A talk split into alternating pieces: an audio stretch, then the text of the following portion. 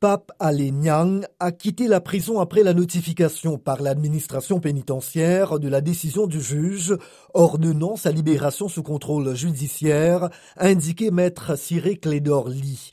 Un juge du tribunal de Dakar a signé l'ordre de remise en liberté provisoire sous contrôle judiciaire avec retrait du passeport, interdiction de voyager et de communiquer sur le dossier, avait dit plus tôt dans la journée Maître Lee. Son client a mis fin mercredi après sa libération à la grève de la faim qu'il avait entamée le 2 décembre pour protester contre son emprisonnement, mais il est affaibli, a souligné son avocat.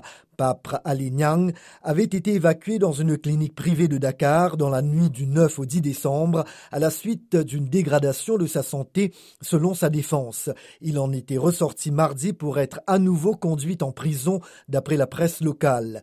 Selon les syndicats de la presse, les autorités reprochent à M. Nyang, patron du site d'information en ligne Dakar Matin, d'avoir diffusé des messages confidentiels sur le dispositif sécuritaire autour de l'interrogatoire principal opposant politique Ousmane Sonko le 3 novembre dans une affaire de viol présumé et d'avoir appelé à descendre dans la rue. L'ONG Reporters sans frontières a salué la libération de M. Nyang et demandé aux autorités d'abandonner toutes les charges retenues contre le journaliste.